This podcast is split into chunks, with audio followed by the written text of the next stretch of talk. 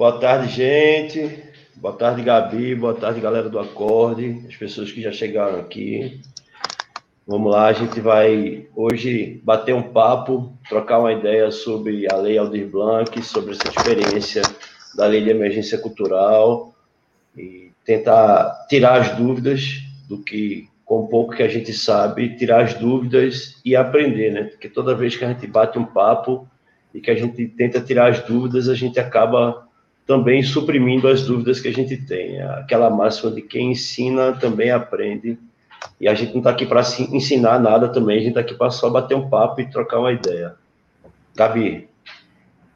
Olá, boa tarde, boa tarde, Pedro, boa tarde, pessoal. É um prazer imenso estar aqui com vocês, né? Trocando essa ideia. Eu vi aqui que tem, inclusive, no chat, pessoas que estão trabalhando a Leodir Blanc nos seus territórios, né? Mandar um abração aqui para Fátima Paraguaçu, faz tempo que eu não a vejo. É... E estamos aqui justamente para a gente bater esse papo, como o Pedro falou, sobre a Lei Aldir Blanc, o que pode, o que não pode, como eu acesso, de que forma eu posso fazer o controle, é, é, para que a gente consiga realmente executar esse recurso da melhor forma possível. Vamos embora? Vamos nessa, né? Vamos começar aqui. A gente preparou umas perguntinhas, já meio básica, né? E aí eu vou colocando aqui na tela e a gente vai batendo, fazendo um bate-papo. A gente vai tentar fazer uma dinâmica de a cada três perguntas dessa que a gente colocar na tela. Se vocês tiverem algum algum comentário, alguma pergunta, vocês postam aí, a gente responde sobre essas três perguntas depois a gente passa para mais três perguntas. A gente andou pesquisando, Gabi de um lado, eu de outro, 17 perguntas que possam trazer um, umas dúvidas gerais sobre o que é a Lei Aldir Blanc. E como um bom cavalheiro, eu vou passar a Gabi para abrir os trabalhos e fazer. Eu acho que é covardia também, mas vamos lá, fora. a gente vai dividir essa bola, mas aí tu abre as gente, tu vai abrir as falas e a gente vai trocando essa ideia. É, e aí, à medida que a gente for falando, se tiver algum ponto que a gente não consiga ou não tenha lembrado de, de, de levantar aqui, né, para trazer à luz, para explicar, né, e para esclarecer, é, vocês podem fazer os questionamentos de vocês lá no chat se não der tempo de, de a gente responder nesse período de live, tá rolando aqui embaixo na barrinha o e-mail do acorde, né, o endereço de e-mail do acorde, então vocês podem mandar por lá, e aí a gente pode é, fazer essa resposta por escrito para vocês. Né? Mas aí vamos lá. O que é a Lei Aldir Blanc? A Lei Aldir Blanc é a Lei 14.017 do ano de 2020. É uma lei que ela é de emergência cultural, é uma lei que ela condensa em si quatro outras leis pensadas pelos parlamentares, por alguns parlamentares, e articulada pela sociedade civil, é, pelos fazedores de cultura, pelos ativistas culturais, pelos militantes culturais e os ativistas sociais, de um modo geral, é, e que conseguiu condensar e, e, reunir todas as propostas de quatro leis que visavam é, é amparar emergencialmente a cultura nesse período de pandemia, é, pegou o melhor de cada uma e condensou em, em uma só. A lei ela tem base inicial na, na, no projeto de lei de Benedita da Silva, né, que era o 1075, não é isso, Pedro? Isso. 1075, mas já existiam outros três projetos de lei também tramitando na Câmara. E aí, Jandira Fegali, a deputada federal Jandira Fegali, ela foi eleita como a relatora, né? Isso, inclusive, foi uma batalha da sociedade civil para, para que fosse alguém nosso, né? Que Jandira é musicista, baterista, trabalha com a cultura, milita pela cultura desde sempre. Então, teria que ser uma pessoa que tivesse sensibilidade com relação à situação da, da, cadeia produtiva da cultura e da, da, da, da cadeia cultural de um modo geral, é, dos fazedores de cultura, dos técnicos de cultura, dos trabalhadores da cultura, é, e condensar isso de, de uma forma bastante sensível e olhando de fato para esse setor. A cultura ela é um setor, um setor da economia é, brasileira que abocanha, assim, que, que, que, tem no PIB uma carga bastante significativa brasileira, né? É, o PIB brasileiro fica em torno da cultura, fica em torno dos 4,5%. E a gente sabe dos impactos referentes à parada das atividades culturais, né? Porque as atividades culturais foram as primeiras que pararam e serão as últimas a voltarem em sua plenitude.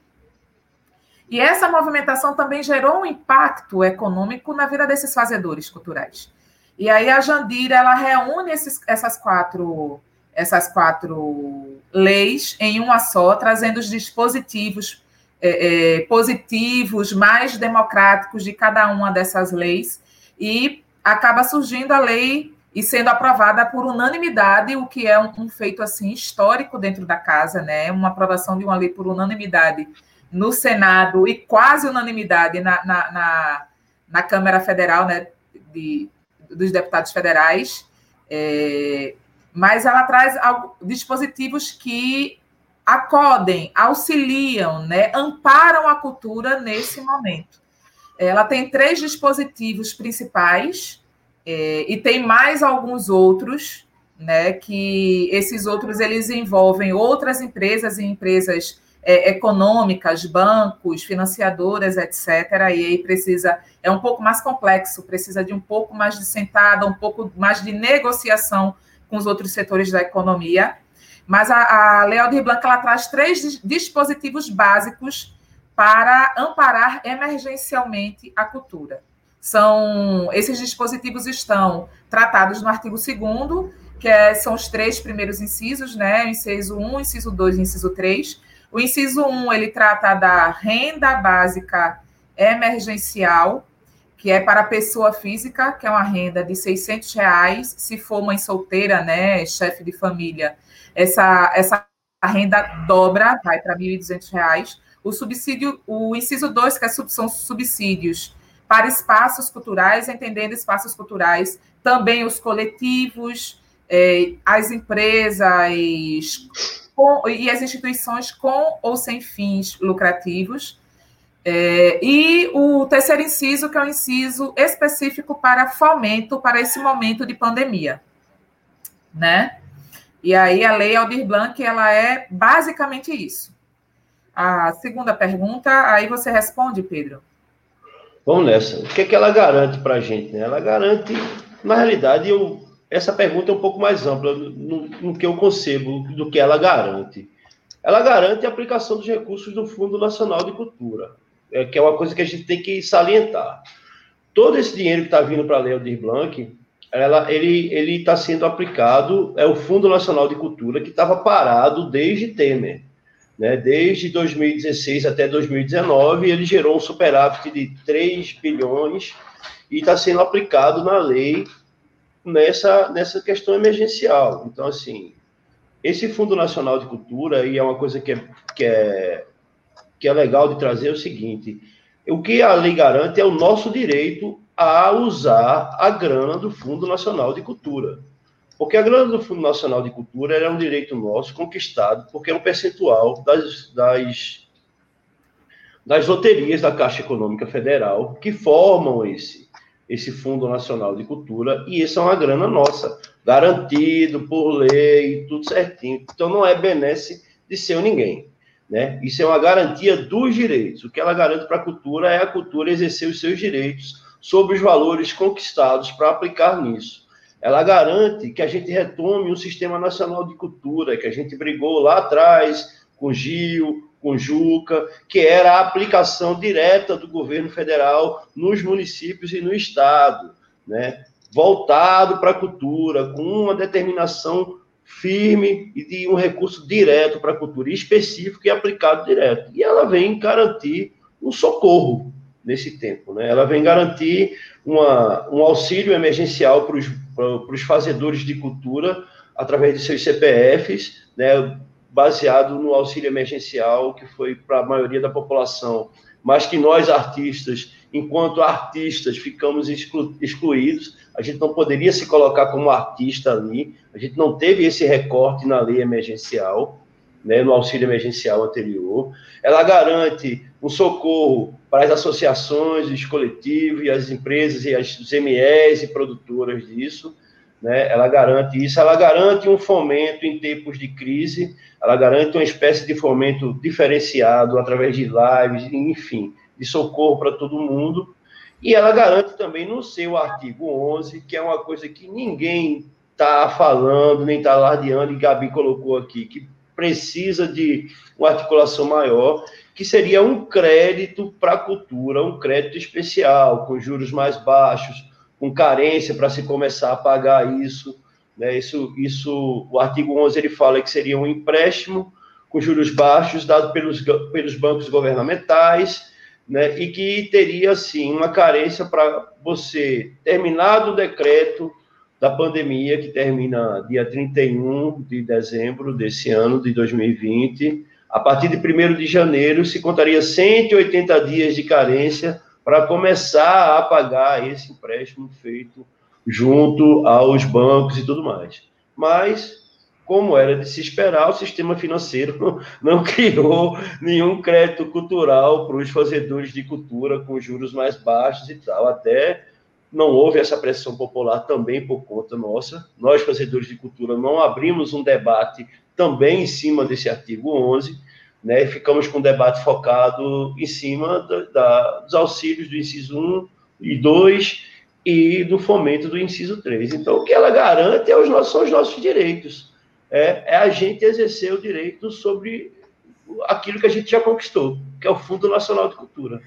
Pra, na minha visão, é isso. E ela garante a oportunidade da gente se reunir de novo, né? da gente estar tá mobilizado de novo, lutando pelos nossos direitos, desde o nosso município porque ela obriga a gente a se organizar no município para ter acesso a esses recursos, né, a montar os conselhos, a estar junto da gestão, a, a cobrar dos poderes públicos, dos governos, e quando eu falo governo, eu falo das prefeituras, dos governos estaduais e do governo federal, que nos enxerguem, que tenham um sistema de incentivo cultural, que tenham um sistema de cultura, que tenham um conselho, né, que é o famoso é, o CPF, que tem um conselho, que tem um plano e que tem um fundo, né? que é o que o Sistema Nacional de Cultura sempre quis. Então, o que essa lei garante é isso, que a gente lute pelos nossos direitos, que a gente monte o nosso Sistema Nacional de Cultura, que foi esquecido por tantos anos, né? e que tem, vem sofrendo um desmonte, que Melina, a nossa companheira de, de, de movimento aqui, e, e, de área comercial, e de, de área de atuação, né, de produção cultural, descreveu também no artigo que ela fez lá no, no Le Monde, o, o desmonte da cultura que vem se dando e que não é de agora, né? E que na pandemia só ficou exacerbado, né? Esse desmonte da cultura só fez exacerbar. E a Lei Aldir Blanc garante os nossos direitos e eu acho que ela garante essa oportunidade da gente se reunir de novo e de lutar contra um governo fascista. É, é discurso político, sim, porque os nossos direitos públicos, os nossos direitos são conquistados através da política. Então a gente luta contra o governo fascista que elegeu a cultura como alvo, né, de derrubar, de retirar, e está aí, ó, 80 milhões retirado para o ano que vem do Sistema Nacional de Cultura, contingenciado no plano do ano que vem do governo federal, existe um corte em cima do orçamento da Secretaria de Cultura, Nacional de Cultura. É isso. Aí vamos para a próxima pergunta que a gente elaborou aqui. Tem, tu acha que tem alguma coisa mais para completar aí, Gabi? Fica à vontade. Não, é isso mesmo. Eu acho que uma pergunta também é, acaba é, complementando a outra, né? De que forma esse recurso vai ser distribuído? Como foi falado, esse, esse recurso vai ser distribuído através desses três dispositivos que garantem a lei. O inciso primeiro, que é a renda básica emergencial, o inciso segundo, que é o subsídio para espaços coletivos, instituições com e sem fins lucrativos e empresas culturais, e o dispositivo 3, que é o dispositivo específico para fomento, que são editais, prêmios, chamamentos públicos, contratação de serviços, compra de, compra de produtos culturais para distribuição gratuita, etc. Esses recursos eles serão repassados para os estados e municípios. São 3 bilhões de reais que estavam como superávit do Fundo Nacional de Cultura nesses últimos quatro anos de 2016 a 2019, que serão distribuídos entre estados e municípios. 50%, ou seja, um bilhão e meio, vai é, está sendo distribuído para os estados, repassado para os estados, e um bilhão e meio está sendo repassado para os municípios. O cálculo da, de quanto cada estado e cada município vai receber, ele depende de 20%, né, um cálculo referente a 20% do que o município ou estado vai receber. Refere-se ao a, a cota do, no fundo de, de participação dos municípios e estados, e 80% refere-se ao seu é, é, percentual populacional, né, seu contingente populacional. E aí, esse, nesse cálculo é feito o montante que vai ser repassado para os estados e municípios, certo? Os estados e municípios, eles vão, eles, eles vão repassar esse, esse recurso para a população é, que faz cultura através dos cadastros culturais e através dos editais e premiações ou chamamentos que eles forem fazer. Existe uma, uma questão que foi definida, foi negociada nesse momento de, regula, de montagem de regulamentação da lei e foi consolidada na regulamentação da lei.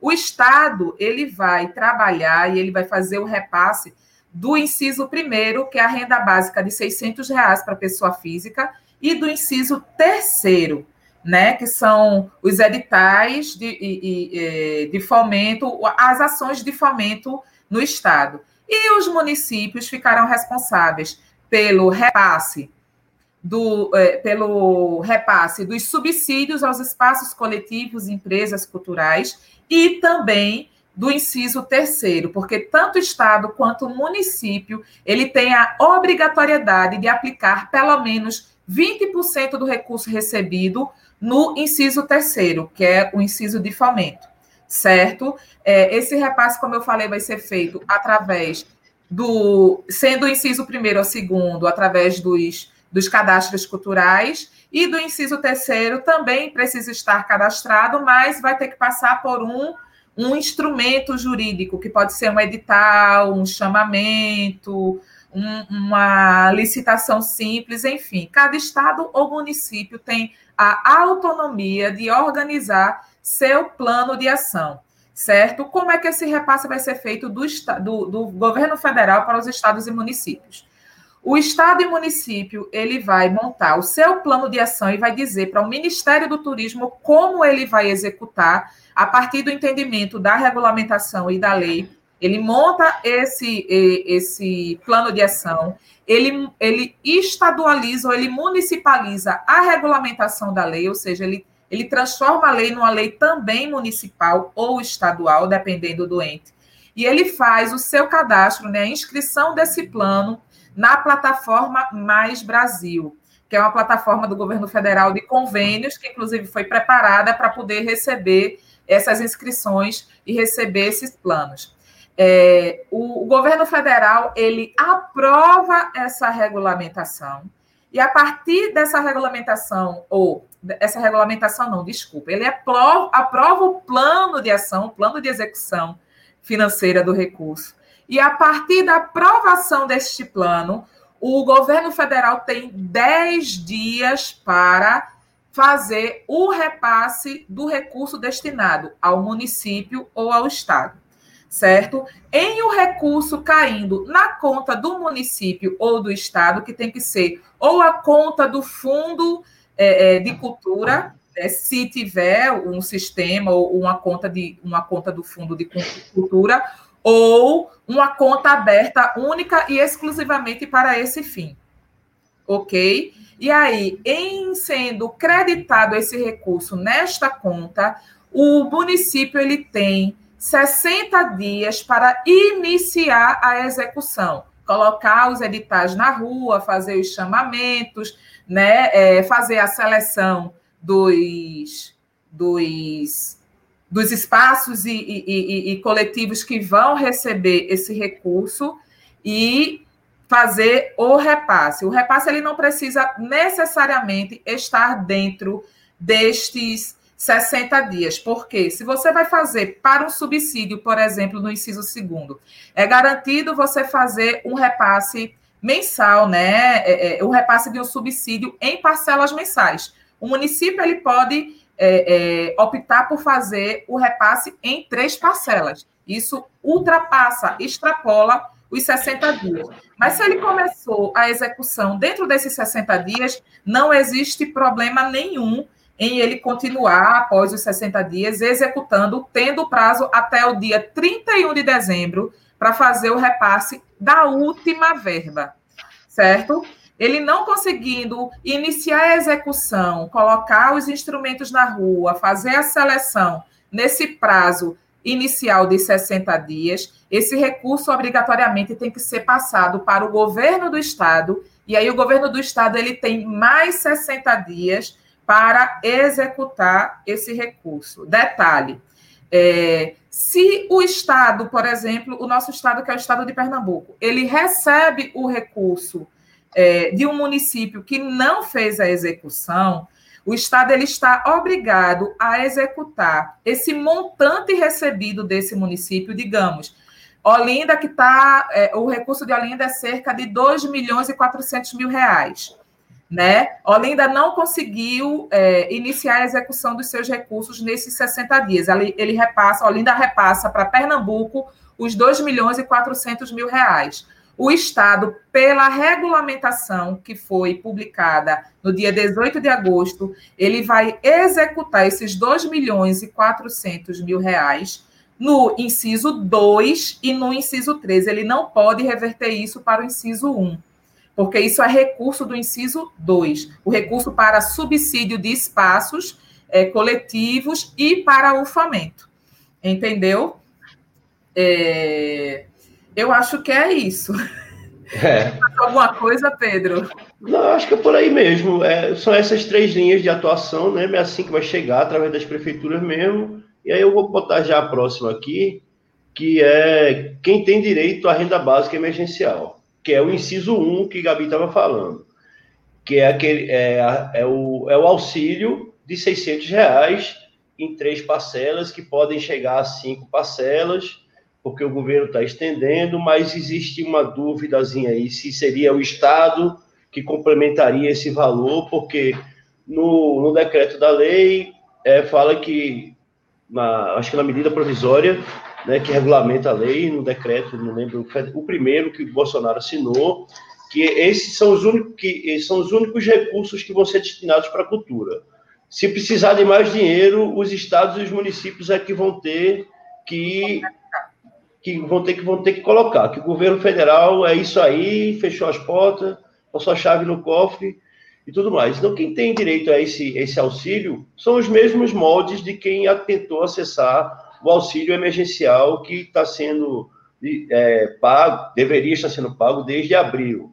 Você é, tem um valor de 600 reais, você não pode estar incluso em nenhum programa de benefício do governo, ou que é, seria é, seguro-desemprego, auxílio, é, pensão, é, ou um auxílio por situação continuada, ou, ou, por acidente, algum assim, auxílio maternidade, essas coisas, um auxílio continuado, por motivos contínuos, assim, tem uma palavrinha que fugiu agora, e não pode ter tido uma renda maior do ano anterior do que 28 mil e poucos reais, que isso aí já você já tem que declarar imposto de renda, já recolhe imposto de renda na fonte, então você não pode também, não pode ser é, funcionário público, tá, está empregado, então é, o, quem tem acesso é quem vai se autodeclarar né, fazedor de cultura. Então, todo mundo que é da cadeia produtiva da cultura, artesão, o músico, o road, o técnico de som, o iluminador, no nosso caso, aqui, focando só no universo da música, né? Músico, compositor, é, hold, técnico, diretor de palco, iluminador, coordenador de backstage, quem trabalha na cadeia produtiva da música, engenheiro de som e tudo mais, tem direito a, a, a, a esse auxílio. E para ter direito a esse auxílio, vai ter que recorrer a um cadastro, que já é a próxima pergunta. Esse auxílio emergencial, ele é administrado pelo governo do estado. E aí, na próxima pergunta, como a gente tem acesso, eu vou passar para a Gabi e vou procurar aqui, vejo se eu consigo trazer uma coisinha do mapa cultural que tem, explicativo, ver se a gente consegue colocar na tela, mas eu vou passar para a Gabi aqui. Enquanto ela vai falando, eu vou procurar meu arquivo. Peraí. É, como eu acesso à renda básica emergencial? Só lembrando é, algum um detalhe que Pedro esqueceu de falar, é, além dos pré-requisitos, que são os mesmos pré-requisitos para acessar a renda é, a renda emergencial geral, né, é, não pode estar recebendo nenhum outro tipo de auxílio, não pode ser empregado, tem que ter é, é, é recebido até 28 mil, e, enfim, o limite do imposto de renda no ano de 2018. É, e sua renda familiar, ela, ela, ela não pode ultrapassar 500 reais por pessoa ou três salários mínimos, o que for maior. Porque, por exemplo, se eu tenho uma, uma família que são de oito pessoas, a minha renda familiar no total não pode ultrapassar 4 mil reais, que dá no máximo 500 reais por pessoa da minha família, tá certo? E ainda tem que comprovar, pode ser por autodeclaração, o governo do estado está elaborando esta, a partir da regulamentação, esta autodeclaração para que as pessoas façam. É, e tem que comprovar essa, essa atuação na área cultural até 24 meses anteriores à lei. Então, a lei foi aprovado em, aprovada em junho, né? Julho, julho do, deste ano, teria que ter ah, iniciado sua atuação, tem que ter é, é, iniciado sua atuação cultural em julho de 2000, 2018, mais ou menos, certo? eu acesso, a gente acessa essa renda básica emergencial, como o Pedro falou, que vai ficar sob a responsabilidade do Estado. É, o Estado já tem um entendimento e fez um, um cálculo para se tentar chegar até cinco parcelas de 600 reais por pessoa cadastrada. É, eu preciso estar é, cadastrado no mapa cultural. Toda a movimentação do governo do estado vai ser pelo mapa cultural. O site é www.mapacultural.pe.gov.br, certo? Eu acesso lá, eu faço minha inscrição lá, faço o meu cadastro lá e eu vou aguardar o formulário para solicitar o formulário de solicitação da renda básica emergencial. Se eu estiver cadastrado no mapa cultural, eu não estou automaticamente cadastrado para receber a renda básica. O meu cadastro na, no, no mapa cultural vai ser para eu comprovar, eu declarar que sou um trabalhador da cultura. E o, o governo do estado me enxergar, saber que eu existo. E aí, a partir daí, a previsão é que no dia 10 agora de setembro, esse formulário esteja pronto de, de, de requisição, né, de solicitação da renda básica emergencial. Ele esteja já lançado, seja lançado no mapa cultural a partir do dia 10. E aí vocês se cadastram e no dia 10 vocês fazem a solicitação, né? Acessam lá pelo mapa cultural o, o o link e o, o, do formulário né, para solicitação e fazem a solicitação ao governo do estado da renda básica emergencial. Essa solicitação ela vai ter o controle do DataPrev, porque vai fazer o cruzamento de dados, certo? Para saber se eu sou funcionária pública, se eu sou casado e, é, é, e minha renda é emergencial, minha, a renda da minha família está acima do que é do que, do que é estabelecido na lei, se eu já recebo algum outro tipo de auxílio exceto o Bolsa Família, se eu estou recebendo só o Bolsa Família, eu tenho direito a receber e a solicitar e receber o auxílio, a renda básica emergencial, mas o DataPrev ele vai fazer justamente esses cruzamentos para evitar fraude. Vídeo que a gente está presenciando no auxílio emergencial, tem um monte de funcionário público, tem militares, né, tem aposentados recebendo essa renda básica. Ok? Acho que é isso, né? Quem tem, como tem acesso, a gente já colocou aí que é através do mapa cultural. Tem uma pergunta. Eu queria ver assim, a gente já fez umas cinco perguntas, já falou sobre, discorreu algumas coisas. Eu queria ver se tem alguma pergunta do público, já lá da galera que está interagindo com a gente, lá dos nossos companheiros, sobre esses, essas cinco perguntas que a gente fez, que até eu estou vendo aqui que acho que é Nuca que está no, no, no, no de Evânio, eu vou colocar aqui. É, nenhuma parcela do auxílio foi liberada até o momento. Qual a previsão de liberação da primeira parcela? Bem, Evane, mas eu acho que é Nuca que está aí, mas é, eu vou falar o nome da pessoa que está no link, Evane. É, a questão é a seguinte, como o Gabi falou, está vindo aí uma, um, um formulário tem que se cadastrar no mapa cultural. Eu vou botar o link aqui de novo do mapacultural.pe.gov.br, onde você vai se cadastrar. E o que a gente tem de notícia é que até dia 10, como o Gabi falou, vai estar no ar esse formulário para requisitar o auxílio emergencial. Por que, que não saiu nenhuma parcela ainda? Porque o dinheiro não está na conta do governo ainda. Né? Nós, o dinheiro está em processo de ficar disponibilizado ao governo ainda. Inclusive, Porque... inclusive esses vídeos, desculpa, Pedro, que eu me lembrei agora, esses vídeos que estão rolando aí na rede, inclusive de pré-candidatos às prefeituras, batendo em porta de prefeitura, cobrando um dinheiro que está na conta, esse dinheiro não está na conta. Tem um caminho para esse dinheiro chegar nessa conta, não querendo fazer propaganda nem defender nenhum político, porque eles têm obrigação de fazer esse repasse. Esse dinheiro é da cultura, esse dinheiro vem por um caminho que não é um dinheiro de, de, de, de recolhimento de impostos, é um outro caminho de aplicação na cultura que é feito e que não foi usado pela cultura e é nosso por direito, tá? Exato. Então, assim, não foi pago nada, nem, nem poderia ser pago, porque o dinheiro não está aqui ainda. Existe um processo.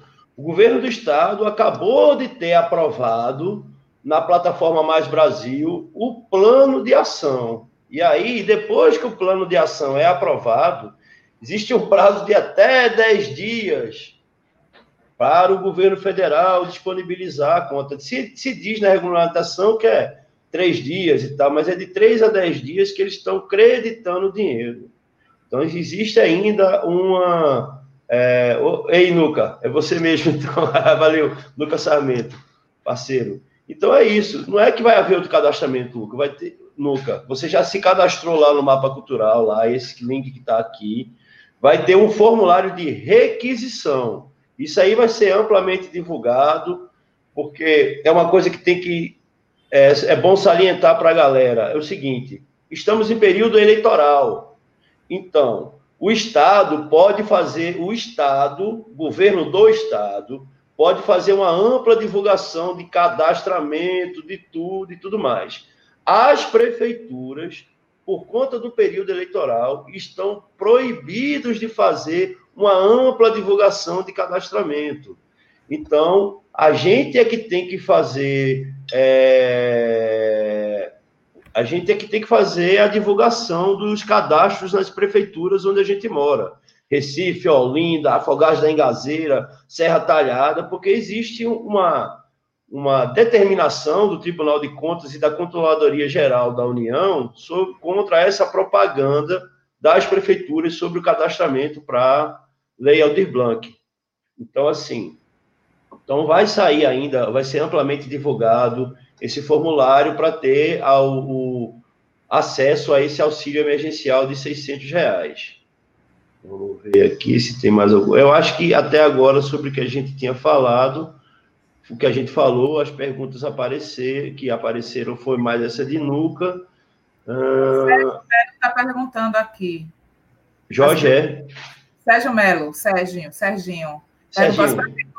Poderão contratar mão de obra técnica com os recursos da lei Aldir Blanc para executar o inciso segundo e o inciso terceiro Veja bem, essa é uma briga complexa, porque no inciso terceiro da própria lei, é, o, ela garante a contratação de serviços culturais, né? Então, é, é, esse, a gente entende como serviço cultural um serviço também de um analista cultural, um serviço também de um, de um assessor cultural, um serviço também de um parecerista cultural. Porém, a regulamentação ela deixa dúbia esta esta permissão ou esta vedação. Ela não diz que sim, mas também não diz que não, e em alguns artigos da regulamentação, ela deixa a entender que não, não está claro na regulamentação.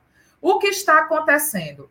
É, o próprio Ministério do Turismo, em analisar as regulamentações e a, o, o, próprio Tribunal de Contas, é, ao ser consultados pelas, consultado pelas prefeituras, estão orientando as prefeituras de não fazerem esta contratação, certo?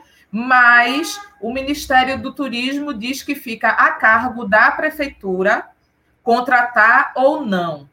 É, principalmente para o inciso terceiro, porque o inciso terceiro vai precisar de um, um contingenciamento grande de técnicos para fazer análise dos projetos dos, e as propostas dos editais. Né? Então, isso fica a cargo da prefeitura negociar, justificar e acatar é, é, é a, re, a recomendação do, do, Ministério do Turismo ou não, com suas devidas justificativas. Né? mas as prefeituras, de um modo geral, estão achando mais seguro não fazer essa contratação.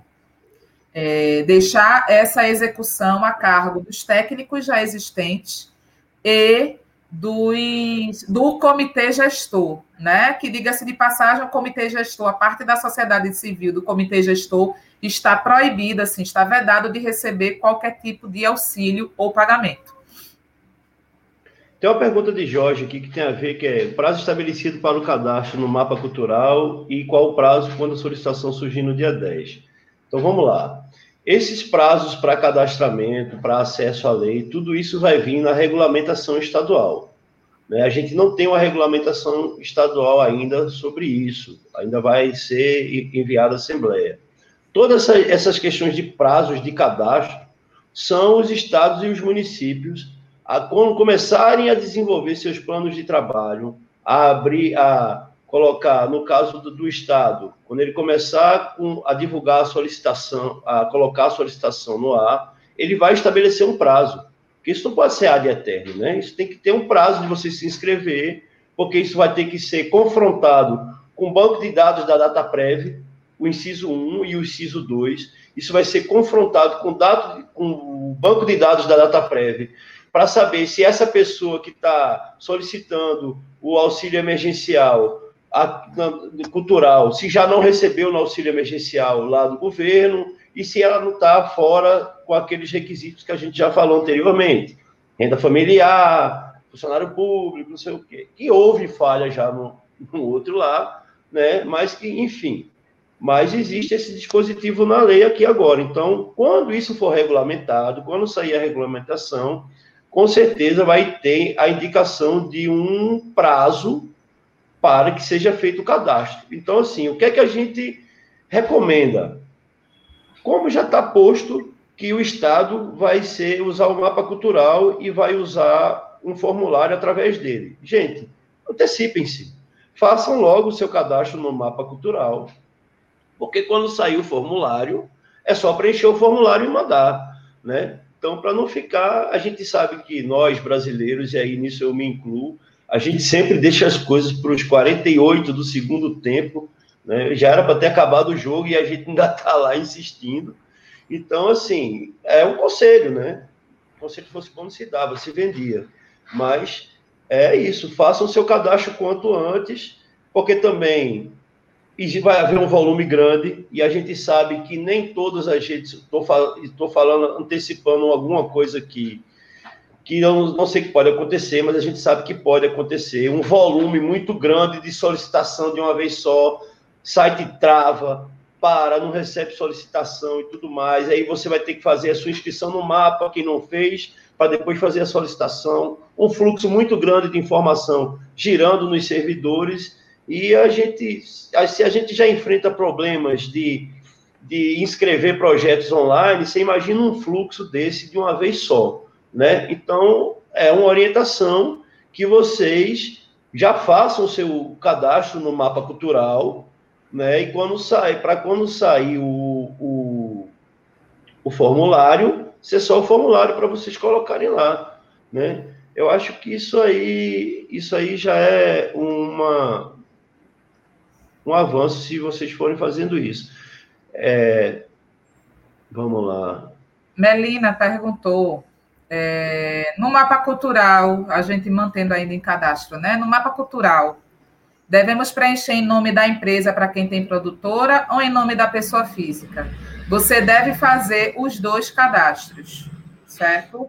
Porque é, não existe, na lei não existe impeditivo para que você receba o inciso 1 e é, pleitei os outros dois. Quem vai regulamentar isso, inclusive para democratizar e, e, dar mais acesso ao máximo de gente, serão os estados e os municípios.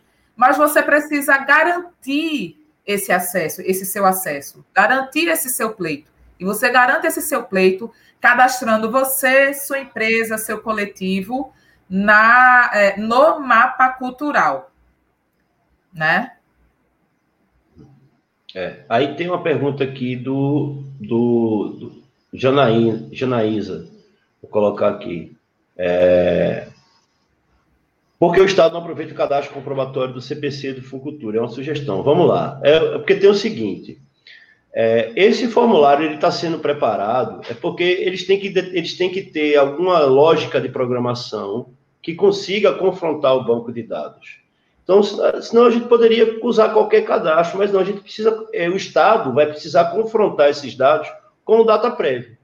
Então, foi nessa articulação nacional da lei, no que vale explicar que essa lei ela reuniu o Fórum de Secretários Estaduais de Cultura, os fóruns, o Fórum de Gestores e Secretários Municipais e o Conecta, que é uma rede de, dos Conselhos Estaduais de Políticas Culturais de todos os estados, e o, o Fórum Nacional dos Municípios e a Confederação Nacional dos Municípios. Uma série de entidades que foram negociando essa regulamentação e essa aplicação da lei. Então, ficou esses órgãos que ficaram, que acordaram com o governo federal do inciso 1 para o Estado, inciso 2 e para os municípios, e o inciso 3 ser aplicado pelos dois, pelo Estado e pelo município. Ponto.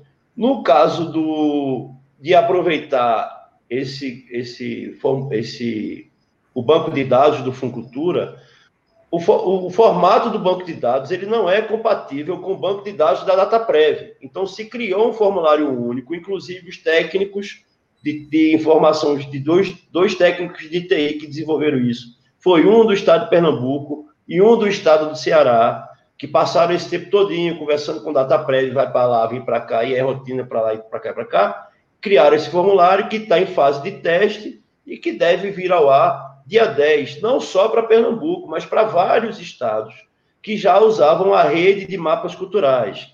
É, Ceará, Minas, é, Goiás, então tem uma série de estados que já usavam essa, essa rede aí, que é, foi uma forma de uniformizar o acesso a esse banco de dados. Então, por isso que o Estado não usou o, nem o do CPC, nem o, o banco de dados das inscrições para os Até ciclos. Né? Até mas... porque é escrito, né? Ia demorar muito tempo para poder digitalizar isso tudo. É, infelizmente, Pernambuco ainda não tem, está começando agora. Precisou de uma lei emergencial, inclusive, para se organizar nessa digitalização. Porque até agora o Pernambuco usa muito papel para fazer inscrição, né? Papel para o, o, se cadastrar como produtor, é papel para se inscrever seu projeto, é papel para escrever uma proposta para um ciclo, é papel para poder concorrer a um prêmio. É, agora que o Estado está se organizando para poder se digitalizar, né? É, vamos passar para o passar para o, o, inciso 2, né? A explicação do inciso 2, que aí a gente, Bora. explicação do inciso 2, estou vendo que está começando a aparecer aqui perguntas sobre o inciso 2, e a gente faz a explicação do inciso 2 e tira as dúvidas, depois a do inciso 3 e tira as dúvidas. Bora. Né? É... é do embalo. Vamos lá, isso. O inciso 2 do artigo 2 da lei Aldir Blanc é o inciso que ele trata de subsídios mensais para espaços culturais, entendendo espaços culturais não só como aqueles legalmente instituídos que têm estrutura física, não. Entendendo espaços culturais como também coletivos, é, grupos, comunidades, é, empresas, né, etc. Então, o que entra como, como espaço cultural? Entra como espaço cultural os teatros, os teatros privados, os, os sebos, as feiras de artesanatos, os estúdios de ensaio e gravação, é, bibliotecas comunitárias, escolas de arte de um modo geral, né? Escola de dança, escola de música, escola de teatro, escola de artes plásticas, empresas culturais de um modo geral, né? É, empresas que trabalham no ramo da cultura, é, dentre tantos outros, né? Associações, cooperativas culturais, de pontos de cultura, comunidades tradicionais, terreiros de candomblé, comunidades quilombolas, comunidades indígenas, comunidades ciganas, comunidades ribeirinhas, né? É, todo esse coletivo, todo, tudo que é coletivo, que produz em coletividade, seja ele instituído juridicamente ou não, é considerado na lei espaço cultural. Inclusive, existe uma lista de mais de 30 é, exemplos, e no final ainda vem dizendo assim, e outros, outras denominações que, porventura, o ente venha classificar. Né? No final do, do, do, do artigo, que eu acho que é o artigo 9, que trata especificamente do, do inciso segundo. Né? E esses subsídios mensais, eles variam é, na parcela mínima de 3 mil reais e parcela máxima de, de 10 mil reais, podendo ser repassado em uma, duas ou três parcelas, certo? É, e esse inciso segundo, ele tem é, alguns requisitos atrelados a ele, né? o requisito de, além de ser um, um coletivo, um espaço, um, um, um grupo, uma empresa, uma comunidade é, tradicional, ele vai precisar é, ter atuação no mínimo de dois anos, né? Também, isso para toda lei, isso para toda lei, para você ter acesso a toda lei, você precisa comprovar atuação cultural mínima de dois anos, e você vai precisar prestar conta desse recurso que você recebeu, porque esse recurso é para manutenção desse coletivo, manutenção desse espaço nesse período de pandemia. Ou, ou, ou seja, esse inciso segundo é para, por exemplo, aquela escola de música que vinha atuando, recebendo suas mensalidades, é, aquele estúdio que vinha fazendo, é, é locando para ensaios e locando para gravações, e que de repente, por conta da pandemia, parou. Né? Esse inciso é para essas pessoas acessarem. Então, elas vão precisar prestar contas deste inciso. Inicialmente, era desse recurso recebido, inicialmente era uma prestação de contas é, é, físico só, né? De você comprovar que você manteve as atividades, né? E manteve o, o espaço com suas contas em dias e com, e com, com a dinâmica dele em dias, mas dentro da regulamentação, a prestação de contas ela é físico-financeira. A, a prestação de contas ela tem que ser feita até 120 dias após o recebimento da última parcela. Isso contando a partir do dia 1 de janeiro, ou seja, tem que ser, está eh, contando a partir do período pós-pandemia, certo? que pelo decreto é, federal de março, acho que é o número 6 né, de março, ele coloca que o estado de calamidade, né, o estado de pandemia, até o dia 31 de dezembro, certo? Então, a partir do dia 1 de janeiro, esse, esse espaço, esse coletivo, esta empresa, é, com ou sem fins lucrativos, né, e, e tem que ser espaços privados, não podem ser espaços públicos, não podem ser espaços do Sistema S, não podem ser fundações que são mantidas por empresas. Né? Por exemplo, Fundação Santander, Fundação Bradesco, Fundação Caixa, né? não pode pleitear esse segundo. E é, além de prestar contas, ela vai ter que apresentar uma proposta de contrapartida cultural a ser executada nesse período pós-pandemia. Então, você vai dizer que vai, ah, o meu é um estúdio, então eu vou permitir que, é, vou programar que vou ter três ações que tem que ser prioritariamente com escolas públicas, vou programar três ações gratuitas no meu estúdio com a escola pública daqui do bairro, né? Com alunos da escola pública daqui do bairro. Para quem vai acessar o subsídio do artigo 2 é, ele, ela precisa, ele precisa estar atento a esses dois e estar atenta a esses dois, a esses dois requisitos para execução, né? A posteriori. É, deixa eu ver mais aqui das perguntas. É, tem um aqui que é sobre. A gente até preparou, que foi da gente preparou, mas que já, já pega um dos comentários aqui. Que é eu não tenho, meu espaço não tem CNPJ, é o CPF, pode receber. É, pode. A questão é o seguinte: se você já recebeu o auxílio emergencial pelo seu CPF, né? Quando for cruzar os dados, porque o que, que vai acontecer? O, tanto a solicitação do auxílio do inciso 1 quanto, como do inciso 2 eles vão ser confrontados com bancos de dados da DataPrev. Então, vamos supor, eu, Pedro, tenho um coletivo e tal, eu provo que meu coletivo parou de funcionar, parou de rodar por conta da pandemia. Já tem mais de dois anos, parou. Mas eu recebi o auxílio emergencial. O meu CPF recebeu o auxílio emergencial. Se o meu CPF representa o coletivo, o coletivo não vai receber porque não pode haver duplicidade de recebimento pelo mesmo CPF. E, e, também pelo mesmo CNPJ. Não pode haver duplicidade, mas aí o CNPJ, porque o mesmo CNPJ não pode representar vários coletivos. Vamos supor, você tem uma empresa lá que é, ou um coletivo que. Você tem um coletivo que tem um estúdio de, de, de gravação, tem uma escola de música, ou, ou, ou, e uma companhia de teatro. Né? Então, esse coletivo representa essas três ações. Ele não vai poder receber pelos três. Esse mesmo CNPJ não pode representar a escola de teatro, não pode representar o, o estúdio de música, ele não, nem pode representar outro espaço. O CNPJ ele vai representar um espaço só, assim como o CPF. Então, se o meu CPF de Pedro já recebeu o auxílio emergencial, eu, eu, se eu tivesse um coletivo que fosse representado pelo meu CPF, ele não iria receber o coletivo. Então, isso é, isso é, um, é, muito, é delicado, né? Isso não, isso não estava previsto na lei, mas, de uma certa forma, eu acho isso legal, porque isso evita a duplicidade de, de recebimento.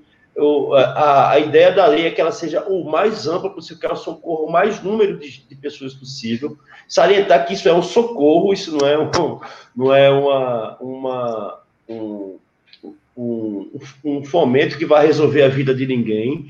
Né? Inclusive, existe muito essas discussões sobre os valores, porque algumas linguagens têm uma necessidade maior de grana e outras linguagens para a sua subsistência, às vezes para pagar suas contas no seu dia a dia e nas suas ações, ela precisa de um valor menor. Isso tem sido uma discussão muito grande nos, nos comitês que a gente tem participado sobre como isso vai se dar, né? Porque a gente sabe que quem cuida de tem uma produtora de audiovisual e não sei o que tem um custo muito maior do que de quem tem uma quem é um profissional e que representa uma escola de música que sejam dois ou três profissionais, né? Aquela manutenção da escola de música, às vezes ela é muito mais barata do que uma manutenção de uma produtora de audiovisual.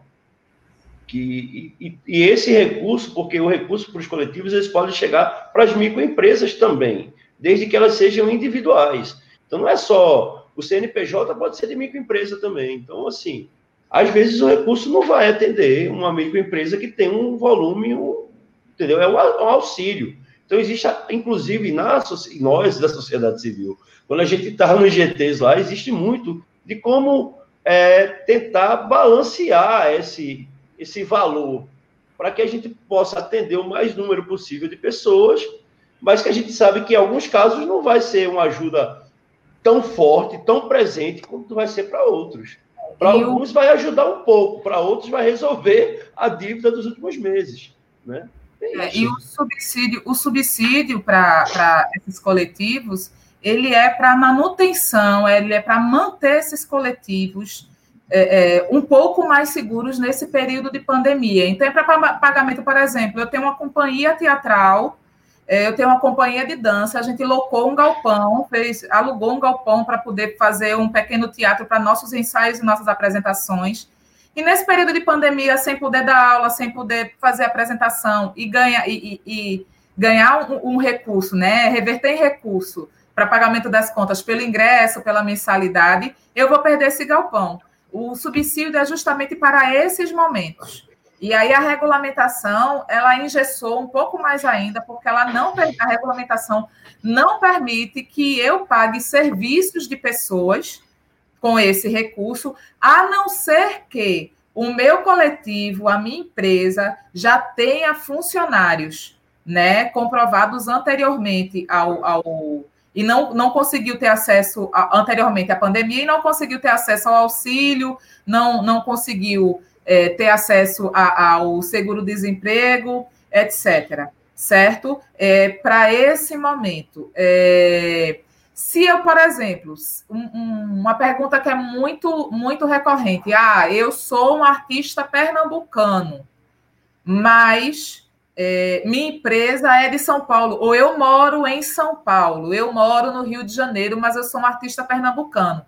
Você vai pleitear esse subsídio, você vai pleitear essa renda, solicitar essa renda básica emergencial na sua sede, onde você está residindo neste momento, onde sua sede está alocada neste momento certo? Que é uma dúvida que se tinha com relação aos circos, né? As entidades itinerantes, que as entidades mambembes, que tiveram que parar num território, é, tem circo da Paraíba aqui, tem circo daqui no Ceará, e aí a lei e a regulamentação, ela ajustou isso, dizendo que você deve receber e pleitear o auxílio é, do território que você está alocado e residindo naquele momento. Então, se sua comprovação ela é de um estado fora, você precisa pleitear nesse estado fora, certo? E as comprovações elas precisam ser feitas é, deste subsídio em nome do coletivo, se ele ou da empresa ou da pessoa jurídica, se ela for juridicamente constituída. Se ela não for juridicamente constituída, você pode, é, é, por exemplo, o meu coletivo ele atua na minha na minha casa. O meu coletivo ensaia na minha casa todas as ações. Eu reservei a garagem da minha casa para isso. Você vai precisar aguardar a regulamentação do município para ver como é que o município vai tratar essas questões referente a quem não tem um local juridicamente constituído, né? É porque a gente vê muito assim, ah, eu estou alocado em. Eu, hoje eu sou funcionária pública, mas eu tenho uma empresa que eu atuava na minha casa, mas ela tinha um caixa postal, uma caixa postal para ter um, um endereço fixo, né? Então eu tratei logo de passar toda a comunicação da empresa para essa caixa postal, para ter uma comprovação de sede né? E aí, para você poder comprovar, se é uma empresa, para você poder comprovar é, a execução desse recurso com a empresa, o, as notas fiscais, as contas de luz, de internet, de telefone, de água, precisa estar em nome da empresa. E aí você vai precisar, se você não tem CNPJ, você vai precisar aguardar a regulamentação do seu município para ver como é que vai ficar essa questão dessa prestação de contas. É muito importante que todos nós, todas nós, todos nós da sociedade civil estejamos acompanhando essa discussão no nosso território. Eu sou de Recife, eu estou acompanhando o Recife, eu acompanho Olinda, eu estou acompanhando Jaboatão, estou acompanhando Paulista, que são os, os, municípios que eu tenho contato. Eu tenho contato com o pessoal de Goiânia, e aí eu tô, a gente vai tentando colaborar e trazer questões para que sejam pensadas pela gestão, porque é pela gestão e pelo comitê gestor. O comitê gestor ele é composto pela gestão e a sociedade civil. É, e se a gente traz questões para esses comitês, eles vão conseguir pensar e trazer uma solução que seja o mais benéfica possível para a gente. Né? É, é, na tua fala, acho que a gente já contemplou Margarete Alvarez aqui, que ela colocou que as contas não estão no nome da empresa, mas sim no endereço. Mas ela tem, é, é uma sala alugada. Assim, pode ser que na regulamentação municipal, aí a gente vai cair nos achismos, né? Se ela é, anexar o contrato de aluguel registrado em cartório, provar que, a, que ela não tem uma sede própria, que ela sede é alugada, e se as contas da empresa tiver no nome da pessoa que aluga ou a coisa, ela consegue comprovar, entendeu? Não precisa estar no nome da empresa, mas aí se você aluga um lugar e você não mudou o, o, o nome do, de, de quem é responsável pelas contas, está no nome do proprietário da conta de água e de luz, no caso, está no nome lá do proprietário do imóvel, eu acho, isso aí é vai depender da regulamentação do município, se nessa prestação de conta, se eles vão aceitar você comprovar um contrato de aluguel, registrado em cartório, tudo certinho, papapá, porque aí precisa ter fé pública, porque a gente está falando de uma prestação de contas que pode trazer é, prejuízo lá na frente, porque você vai receber o inciso 2 no nome da sua empresa não consegue prestar conta tudo direitinho, tá certo? Quando for julgar suas contas, você passa a ser um devedor do governo federal. Né? Você está devendo, você recebeu um recurso para ser aplicado, não aplicou e não prestou conta. Então, sua empresa vai ficar impedida de receber outros recursos, de participar de licitação, de participar de um edital de fomento, né, se for o caso. Então, é importante é, quando for acessar os recursos do inciso 2, ter essa consciência que você tem uma prestação de conta muito séria a ser feita e que isso pode lhe prejudicar e prejudica o município também. Entendeu? No inciso 2, se você você vai prestar suas contas e aí não está certo, mas o município vai e chancela. Quando chega no governo federal, o governo federal não chancelou, o, o, o, município ele é penalizado junto com você, né? Então, por isso que tem é, os municípios eles estão partindo para um outro tipo de utilização do inciso 2 através de editais de prêmios e tal, alguma coisa nesse sentido, porque não pode, não vai abrir a possibilidade de prejudicar uma associação, um grupo musical, uma escola musical informal, de com relação à sua prestação de conta. Né? Então, assim, é, a lei traz essa prestação de conta no seu inciso 2 para os espaços de forma muito rígida. E é recurso público, né? Tem que ser rígido mesmo. Né? A gente sabe que tem que ser. Tá certo que a gente sabe que essa rigidez é igual a, a, a lei, né? Que é o amigo da rainha vai depender. Para nós aqui na ponta, acaba sendo sempre o chicote, né? Para quem está aqui embaixo, os coletivos, a gente, quando recebe esse, esse recurso público, que não somos grandes de, donos de grandes fortunas, e nunca vamos ter um refis ou um, uma lei que nos, que nos coloque para regularizar nossa prestação de conta, que amplie o prazo e tudo mais para isso, como a gente não vai ter isso, então isso é uma coisa que a gente tem que ficar muito atento quando receber esse recurso do inciso 2 para coletivos e tudo mais, porque a prestação de conta tem que ser de todos os centavos. Você recebeu 4 mil reais, você não pode prestar conta de 3.999, não. Você tem que prestar conta de 4 mil reais. Né? E internet, água, luz. É, a, a, questão dos impostos, eu, eu, eu acho que imposto pode, eu, me pegou essa pergunta, se imposto pode pagar com recursos. Eu não me lembro disso, mas existe um inciso, não, né? Existe um artigo na lei de negociação, de negociação de imposto, né? Parece que tem um inciso na lei que. que... Na lei para negociação de imposto. Para é negociação de imposto. Não é, não é pelo auxílio, não. E pagar é, os impostos, não. É, tem uma pergunta aqui de Janaísa sobre a quem poderemos recorrer no caso de, de dar alguma coisa errada com relação ao DataPrev. Não é o DataPrev que vai dizer se você é, é, está apto a receber ou não. A DataPrev ela vai é, dizer se você já recebe e qual impedimento você tem, entendeu?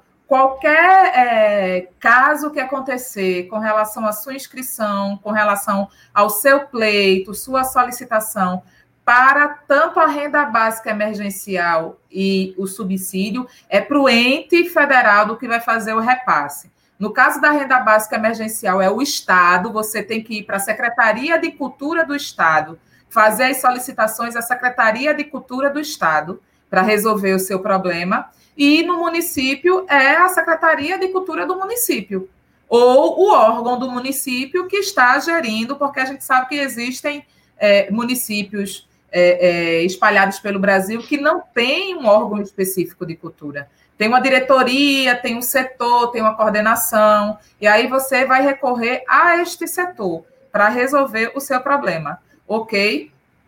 E é, só posso falar só mais uma pergunta, porque vai embora. Renato, Renato é, se for Renato Barros, o meu técnico, cheiro na bunda para tu, vice. Se não ele for, mesmo. aí, viu, camarada? É ele mesmo, olha aí. É, cheiro na bunda. Olha ele aí. É, ele, é ele. Te amo, tô com saudade. Menininho é, tão bonzinho. É, eu falei antes, Renato, se cadastre como CPF e como CNPJ. Empresa é empresa, pessoa física é pessoa física. Não se mistura gasto de pessoa física com gasto de empresa. Não se mistura ação de pessoa física com ação de empresa.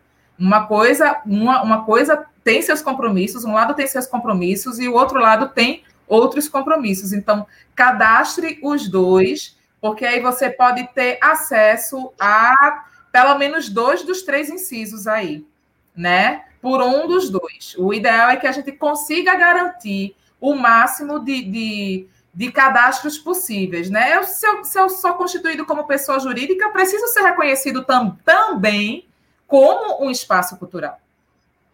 Se eu tenho constituição jurídica, eu preciso também ser reconhecido, também ser enxergado como espaço cultural. E este cadastro cultural ele vai servir também como um mapeamento da cadeia produtiva da cultura em Pernambuco, porque a gente conhece muita gente e, e, e, e tem uma rede imensa né? E conhece muita gente que trabalha com cultura, quer fazer de cultura, que depende da cultura para sua sobrevivência, mas o Estado, o município não tem noção disso tudo. E aí esse cadastro é que vai dar uma dimensão, inclusive, para que a gente consiga, de forma coletiva, pleitear, brigar e exigir implementação de políticas públicas para a gente no nosso município e no nosso estado. Porque eles já vão ter esse material em mãos. Né? E se você tem o plano de cultura municipal e estadual, e se você tem um mapeamento feito praticamente completo, a nossa utopia é que chegue a 100% né, de cadastrados, mas a gente sabe que isso não vai ser possível, mas se a gente tem, a gente tem como fazer um estudo para aplicação desse plano nessa, nesse, nesse, nesse grupo mapeado, né, nessa rede mapeada.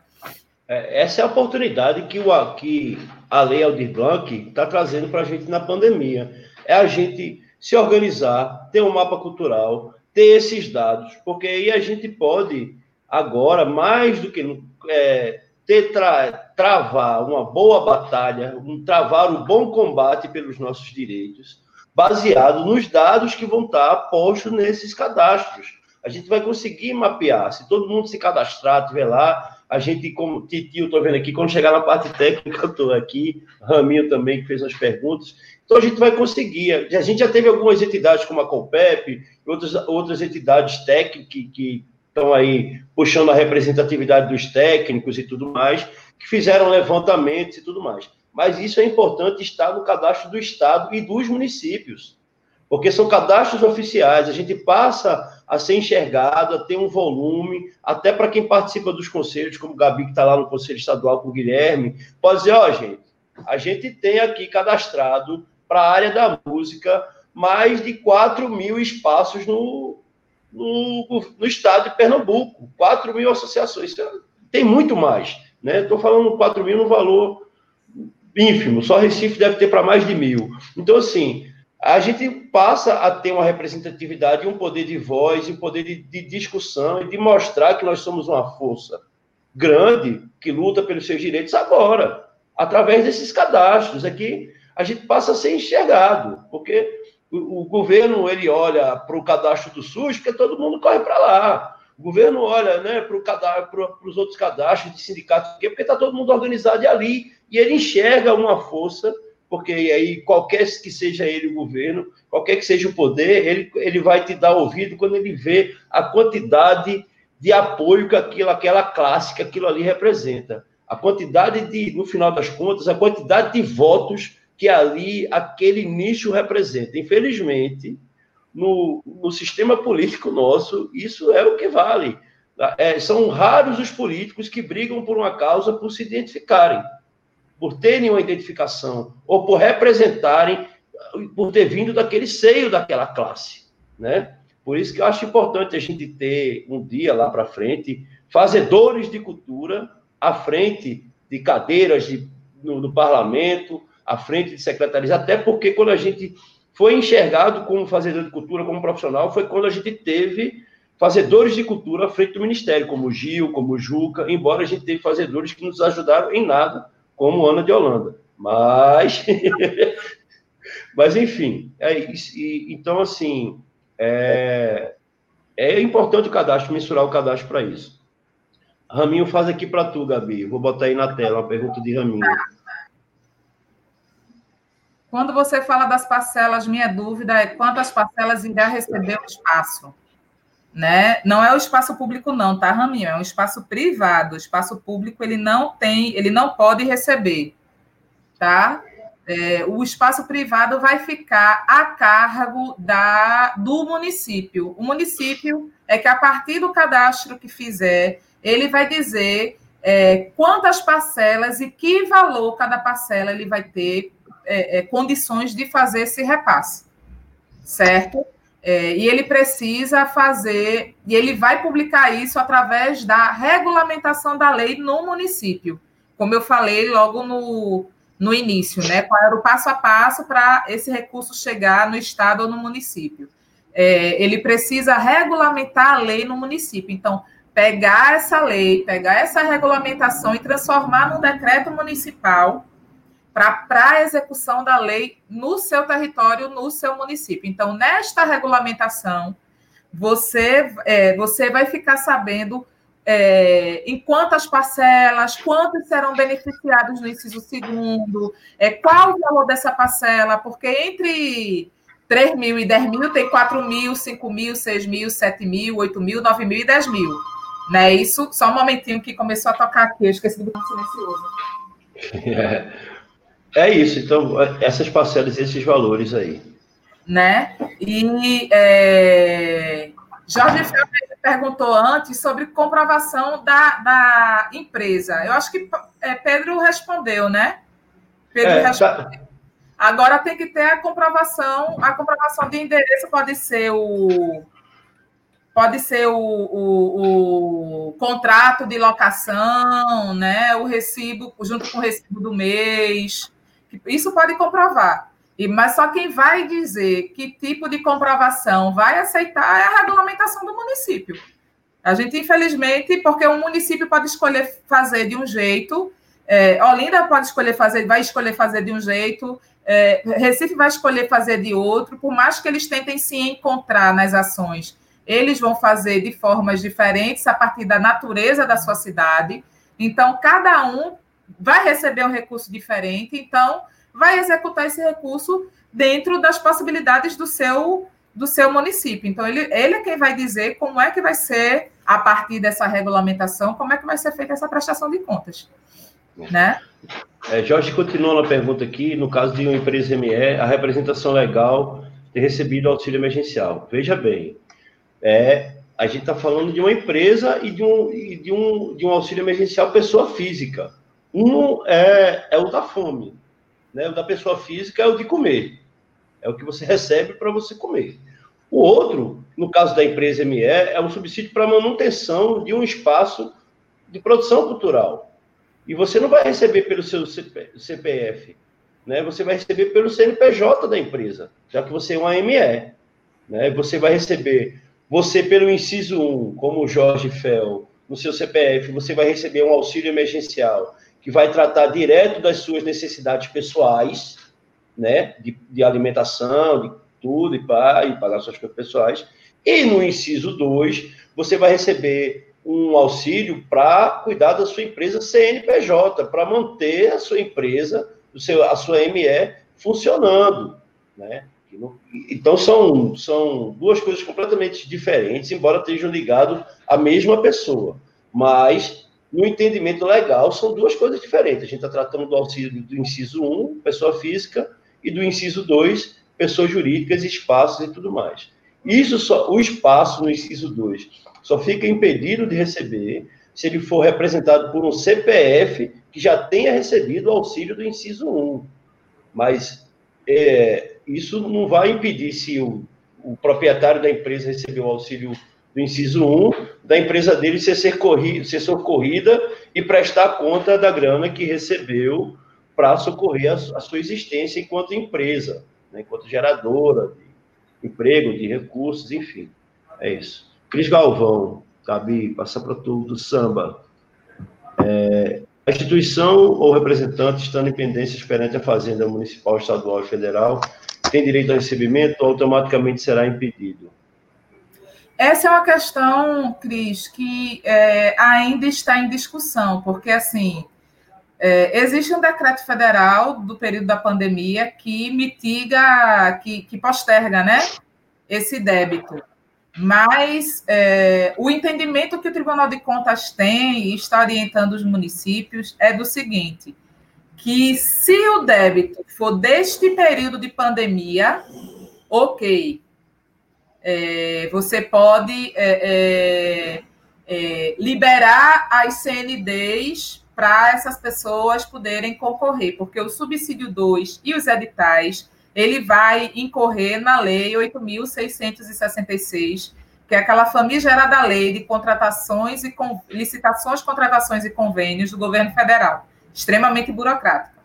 É, e mas se você tá, você não está conseguindo pagar os impostos desse período de pandemia, o entendimento do Tribunal de Contas é que, ok, existem condições do município, do estado, do governo federal fazer criar dispositivos para que ele consiga é, emitir, né, sua sua certidão negativa de débito ou positiva com efeito de negativa, no caso, que dá no mesmo, e a pessoa concorrer. Mas se for débito anterior, infelizmente, é, fica proibido, fica impedido de, de concorrer ao processo. Porque fica subentendido que você não está passando por necessidades. É uma lástima, né? porque a gente vem passando necessidade desde quando começaram a sabotar e desmontar a cultura no Brasil, né? Mas é, fica subentendido que você não está passando por. A sua empresa não passa por necessidades por conta da pandemia. Você vem passando necessidades anterior à pandemia. Então, esse dinheiro de agora não vai servir para esses débitos de agora. É, eles serviriam para débitos anteriores e a empresa permaneceria no no ainda, né, em dificuldades. O que é recomendado pelo Tribunal de Contas é que é, é, acesse os, os microcréditos, né, que estão lançando aí, que também, para, assim, a meu ver, é uma grande ilusão, porque, assim, existem regulamentações para esses microcréditos nesse momento de pandemia, mas as instituições financeiras não seguem assim, eles estão ainda com o formato antigo. Então, não está adiantando de muita coisa. Tá, eu vou dar uma olhada aqui no nosso, na nossa comunicação interna aqui, que eu acho que a gente pulou algumas coisas que foram perguntadas aqui.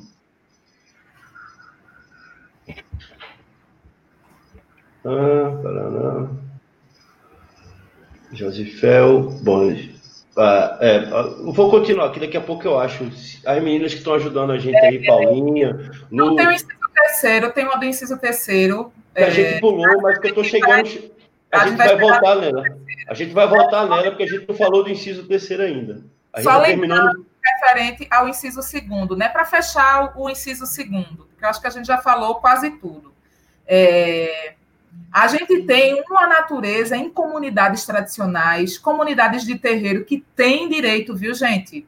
Comunidades de terreiro, comunidades ciganas, comunidades quilombolas, povos indígenas, comunidades ribeirinhas, é, é, comunidades da agroecologia, agroecologia né, espaços agroecológicos têm direito a acessar o inciso segundo, certo?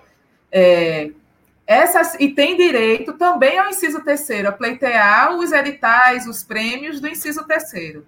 Essas comunidades, elas comportam em si várias atividades diferentes. Eu sou de uma comunidade, por exemplo, uma comunidade quilombola, ela tem a casa de farinha, ela tem a agroecologia, ela tem a cooperativa de artesanato, ela tem o grupo de coco, que são geridos por pessoas diferentes.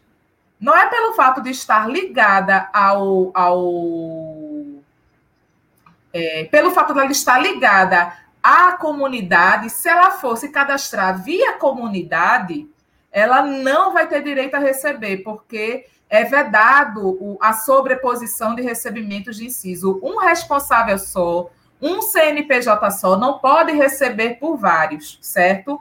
Mas se seu terreiro, se sua comunidade, por exemplo, eu sou a liderança quilombola de Conceição das Crioulas, mas Dona Severina, que é responsável pelo grupo de coco, né? Seu João é que é responsável pela casa de farinha, Dona Maria é que é responsável pela cooperativa do, do, do, dos artesãos de Conceição da Crioula, das Crioulas, a orientação é que essas pessoas cadastrem esses coletivos específicos que fazem parte dessa comunidade de forma independente, certo? Para que esses coletivos consigam ter, é, pleiteiem também esse, ter esse acesso para poder manter os seus espaços e as suas produções nos seus espaços, certo? É, existe essa possibilidade, não significa dizer que vai garantir, porque o ideal é que haja diferenciação nessa distribuição. Então, se um já recebeu, o ideal é que repasses sejam feitos para outros diferentes. Mas se houver possibilidade de fazer esse repasse também para esses grupos é, é, individuais que existem dentro dessas comunidades, é legítimo que eles recebam, certo? Ah, lembrando que não pode haver duplicidade de recebimento. Se eu recebi um auxílio emergencial, não posso receber outro. Se eu recebi por um, é, é, por um CNPJ, é, eu não posso agregar um outro grupo nesse mesmo CNPJ para receber, certo? Gente, eu vou pedir licença, porque o correio, por incrível que pareça, decidiu aparecer agora. E aí, tá, Pedro... eu, vou, eu, vou, eu vou fazer uma revisão dos incisos 1 e 2 aqui para lembrar assim a galera enquanto o Gabi resolve lá. Veja só, o inciso 1 é para CPF, ok? O inciso 1 ele não atende CNPJ, o auxílio básico emergencial, o auxílio de renda básica emergencial, do que trata o inciso 1 é para pessoa física. O inciso 2, que é o auxílio para coletivos e associações, ele atende a CNPJ e ele atende a CPF. Só que, como o Gabi estava colocando, não pode ter duplicidade. Se um CPF recebeu o inciso 1, ele não pode representar uma, um coletivo no inciso 2. Ponto. Tempo, cadastro. Ah, qual é o prazo de cadastro? Normatização dos estados e dos municípios. Os cadastros nos estados e municípios devem estar abertos. Pernambuco já tem um cadastro no mapa cultural para o inciso 1 que é o, que é o cadastro para o mapa cultural. Para receber o inciso 1, são, é, qual é o caminho? Cadastro no mapa cultural e preencher o formulário do governo que o governo vai lançar, previ, previsto para o dia 10 de setembro. Então, você faz o seu cadastro no mapa cultural e depois que esse cadastro, esse formulário, é um formulário de requisição de, do auxílio emergencial do inciso 1, Aí você vai lá e preenche esse formulário para poder receber. Então, todos esses prazos de, de cadastro, de solicitação de auxílio, isso vai vir na normatização do, do Estado e do município. Entendeu? Então, vem essa normatização aí ainda, né? De quando o cadastro vai fechar e tudo mais. Imposto não pode entrar na prestação de conta das empresas que vão receber o inciso 2. Esse dinheiro não é para pagamento de imposto. Então, eu acho que foi, foram os tópicos que apareceram, que a gente respondeu. Se faltar alguma coisa do inciso 2 ou do inciso 1, alguma dúvida que a gente tenha passado, tem aqui o e-mail do acorde aí que a gente já colocou no começo da live. Daqui a pouco as meninas colocam aí de novo. Vocês podem mandar as perguntas para lá. Dentro da medida do, do, possível, a gente vai respondendo e vai mandando para vocês aí. A gente vai fazendo essa força-tarefa para ajudar a galera aí nesse sentido. Aí agora a gente vai passar. Deixa eu ver se tem alguma coisa mais relevante aqui do inciso 1 e 2 nas perguntas que está aqui. Ah, está aqui. Qual site para fazer esse segundo cadastro aqui? Que você, a, a Juliane está perguntando. É, o, o, Estado vai divulgar o link desse formulário, desse de preenchimento para requisitar o, o, o, inciso primeiro, né? O Estado vai divulgar isso amplamente. Aí é, é, o que a gente espera que aconteça. Se não for tão amplo assim, a gente também vai estar tá divulgando. Fiquem ligados nas redes sociais do Acorde, aqui no YouTube, no Instagram, no Facebook. Com certeza, todas as notícias que a gente vai tendo a galera lá da comunicação, nossos camaradas lá da comunicação, parceiros, estão sempre colocando para frente. Então, é... fiquem atentos. Assim que a gente souber que saiu o cadastramento do inciso 1, com certeza nas redes sociais do Acorde vai ter um link, vai ter um lugar, vai estar tá falando onde é que é que está esse catálogo e o que, é que vocês vão ter que fazer. A gente vai dar um jeito de, de botar essa informação aí. Eu acho que do que tinha do 1 e do 2, Alex coloca aqui das contrapartidas. Sim, serão obrigatórias. Está lá disposto na lei, uma contrapartida mensurável. E contrapartida, uma contrapartida mensurável. Mensurável é. Você, é você dizer quanto é que vai valer aquela contrapartida dentro do valor de mercado, tá? É, por exemplo, eu tenho uma escola de música, vou falar escola de música, porque eu trabalho com educação musical também, tá, gente? É, eu tenho escola de música e aí tá parada, eu recebi o subsídio e eu vou é, propor que, como contrapartida desse subsídio, eu vou dar uma oficina de 15 horas aula. Essas 15 horas vão ser divididas em cinco dias de três horas cada dia. E aí eu vou mensurar é, que eu vou locar, sublocar o espaço, aí o valor é X, eu vou mensurar que eu vou. Eu não preciso prestar contas de, disso, não, tá? Contrapartida, eu presto contas da execução, certo? Mas eu mensuro isso.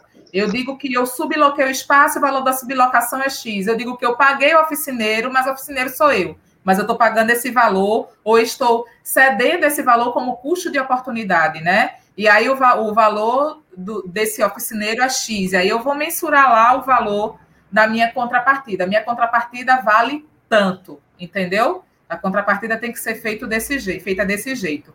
É, e sobre o cadastro, para a gente fechar, é, cada município está divulgando e precisa divulgar amplamente o seu cadastro. E o Estado também, certo? É, existe esse impeditivo de não fazer nenhuma, nenhum, nenhuma, um programa assim certo de divulgação por conta das eleições municipais, mas eu sei que está rolando no boca a boca muitos links aí para cadastro cultural. Então, se cadastrem, liguem, procurem saber. Se não estiverem fazendo, cobrem, tá? Cobrem esse cadastro no município. E no estado, você faz o cadastro no mapa cultural e faz o preenchimento da solicitação para o auxílio emergencial. Depois, a partir do dia 10. São dois formulários diferentes. Certo, gente? E aí a gente passa para. A... Falar, falar um negócio para Sérgio aqui, Sérgio Melo. Sérgio, a lei fala que para acessar o inciso 2, você tem que ter dois anos de atuação na área e comprovar que você teve que parar a sua atuação devido à pandemia. Então, você tem que ter 24 meses de atuação na área de cultura. Então, seu, você tem que provar que vive disso há dois anos, há pelo menos dois anos, tanto no inciso 1 como no inciso 2. Tá? E para o inciso terceiro, isso vai depender da regulamentação dos editais, ou do município ou do estado. Vamos passar para o inciso 3 agora, galera. O inciso 3 é um inciso que ele é para esse momento de agora, e é o inciso que a gente vislumbra, a gente já enxerga que é o inciso que vai sanar um monte de pendências que o inciso 1 e o inciso 2 não conseguiu chegar, não conseguiu atender, tá certo, gente? Esse inciso 3 é o inciso de fomento é, para este momento, até o dia 31 de dezembro. A execução dele tem que ser nesse período, até o dia 31 de dezembro, né? E ele serve para é, lançamento de editais, é, chamamento público, premiação, compra de produtos culturais ou contratação de serviços culturais. Isso para produção de pode ser para produção de conteúdo, realização de lives, é, é, formação e pesquisa, formação, pesquisa, criação é, e para justamente para esse momento, para que o, o, o, trabalhador da cultura ele não fique parado nesse momento, ele consiga produzir nesse momento. Né? A gente está vendo muita live acontecendo aí, inclusive muitas lives acontecendo de graça, e esse inciso terceiro ele serve justamente para alimentar essas produções. E ele serve também para, por exemplo, comprar produtos, né? Por isso que tem a compra, aquisição de produtos culturais para ele adquirir produtos, por exemplo, para distribuição gratuita. Vou colocar dois exemplos simples aqui. É, eu tenho uma loja minha, individual, pequena, de CDs, né, que só vende CD pernambucano. Nessa pandemia, o, o, o, a venda de meus CDs caiu significativamente. Eu não estou conseguindo pagar minhas contas. Eu tenho um sebo, eu tenho um sebo, eu compro livros raros e faço o repasse desses livros raros. Como o sebo precisa de circulação de gente, né, e de circulação de material, meu sebo está parado, eu não consigo ganhar com esse valor. Eu não consigo, consigo ganhar, né, receber pagamento neste período. Então, o que é que tá, o que é que é, o inciso 3 garante? O inciso 3 garante que o ente, seja estado ou município, compre esses produtos e aí ele possa, pode fazer distribuição para as escolas públicas, pode fazer distribuição para as bibliotecas públicas, pode fazer distribuição para os pontos de cultura, né? E as instituições que tem, atendem ao público de forma massiva. Ah, eu tenho uma companhia teatral, a gente estava montando um espetáculo para lançar em junho. E a gente montou, gastou dinheiro com. com, com nós gastamos dinheiro com, com figurino, gastamos dinheiro com material para maquiagem, nós gastamos dinheiro com cenário, né? E, e, a gente teve um gasto nesse processo. E a gente vai ter que guardar tudo, a gente não vai poder fazer essa apresentação para o público. O governo pode comprar este, este, este produto cultural. De que forma? Ele vai comprar este produto cultural podem comprar esse produto cultural comprando os ingressos desse espetáculo, para quando retornar a pandemia, ele distribuir esses ingressos desse espetáculo para escolas públicas, para o público em geral, e esse espetáculo se apresentar. Ele pode antecipar serviços culturais, por exemplo, também. Então, o inciso 3, ele serve para isso. Né? E a gente vislumbra que esse inciso 3, ele, ele seja executado o máximo de forma menos burocrática possível, para que ele consiga atender o máximo de fazedores de cultura nos seus fazeres, nas suas produções, inclusive num processo de não fazer nada, porque, por exemplo, a premiação dá a possibilidade de fazer isso. Eu posso, de repente, premiar uma Lia de Itamaracá só pelo fato dela ser Lia de Itamaracá, pela contribuição que ela deu na cultura de Pernambuco. Né? Eu posso criar um prêmio, eu vou criar o prêmio é, como a Linda, por exemplo, está fazendo o prêmio Memória Viva, né? Está pensando, está vislumbrando. O prêmio Memória Viva, eu, eu premiar as pessoas só pela contribuição daquelas, claro, com critérios, mas só pela contribuição daquelas pessoas naquele, naquele, na cultura daquele local. E isso vai fazer com que a gente consiga reduzir o máximo e dirimir ao máximo as questões e os nós que o inciso primeiro e o inciso segundo não conseguiu desatar. É. Né? Tem, uma, é, tem uma, um, uma outra questão que, nesse inciso 3 aqui, aí eu vou mandar um salve aqui para Sávio, o Shoa e para Titio, que se manifestaram aí da técnica, a galera da graxa, tudo mais. Assim, a gente tem discutido bastante nesses editais é, a possibilidade, onde a gente tem acompanhado, eu e Gabi, a gente tem algumas cidades incomuns aí que a gente tem acompanhado, Recife, Olinda, Goiânia, a gente sempre bate um papo, Jaboatão também, né? A gente tem sempre discutido com isso que se garantam nesses editais a contratação que seja uma, um requisito para que as bandas que vão participar desses editais, vamos supor que a prefeitura abra um edital para live em Pernambuco e a prefeitura de Recife. Então a gente tem discutido lá no GT que as inscrições elas, elas no edital venha, venha solicitando que os projetos incluam os profissionais técnicos, que sejam requisito para participar daquele edital a contratação de um técnico de som, de hold, entendeu? De um, de um iluminador, de especificado ali dentro do projeto, dentro das coisas. Para isso, também estamos estudando os editais e os valores que vão ser empregados nisso.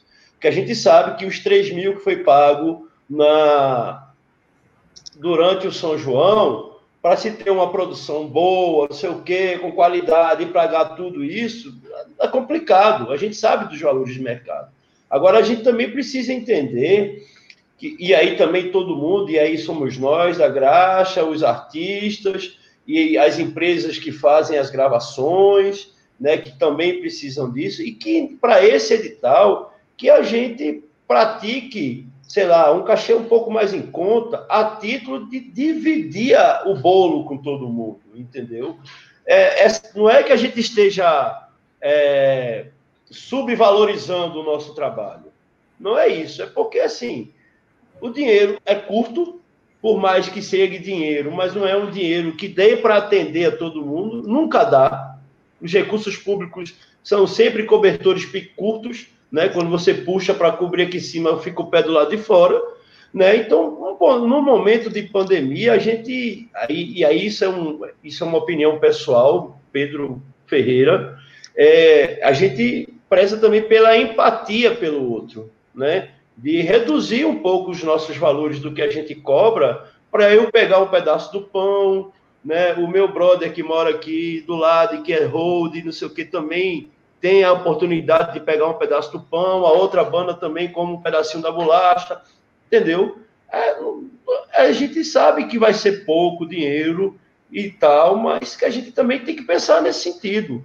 Mas a gente tem buscado essa garantir essa presença dos técnicos. A formação é, existe um indicativo na regulamentação da lei, uma orientação para se evitar sombreamentos, ou seja, o Estado faça um edital para um tipo de coisa e a prefeitura faça um, edital com o mesmo objeto, né? Então vai até, ser complicado. Vai ser... É, desculpa, Pedro, só interrompendo um pouquinho, até porque não vai ser permitido duplicidade de recebimento. Então, se, por exemplo, se eu é, consigo receber por um edital de live do município, eu não posso concorrer a um edital, edital de live no, no estado. estado. porque vai duplicar o meu recebimento num instrumento só, né? Num, numa categoria só. Existe uma tendência que já está sendo sinalizada pelo Estado, a gente tem acompanhado os GTs lá, de que pode ser, não sei, que quem se inscrever nos editais dos municípios estejam impedidos de se inscrever no edital do Estado.